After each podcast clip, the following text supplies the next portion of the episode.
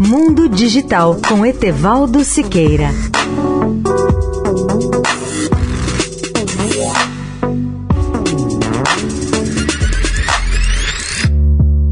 Olá, amigos da Eldorado.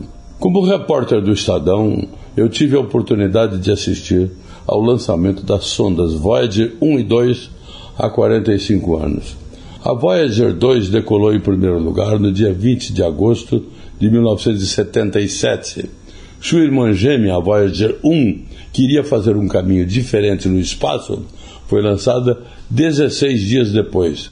Na próxima semana, essas sondas gêmeas da NASA vão completar, portanto, 45 anos de viagem no espaço cósmico.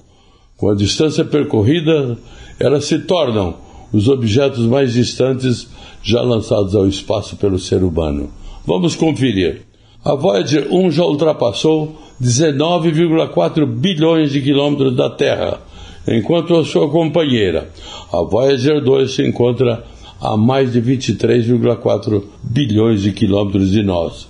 E o mais extraordinário é que elas continuam a enviar de volta para o nosso planeta dados de sua jornada interestelar nos confins do sistema solar, como fazem há 45 anos. Cada uma das espaçonaves Voyager conta com a energia finita de uma fonte nuclear, uma carga de isótopos radioativos de plutônio 238. E ambas essas fontes estão agonizando, ou seja, chegando ao fim. No lançamento, os geradores forneciam 450 watts de potência.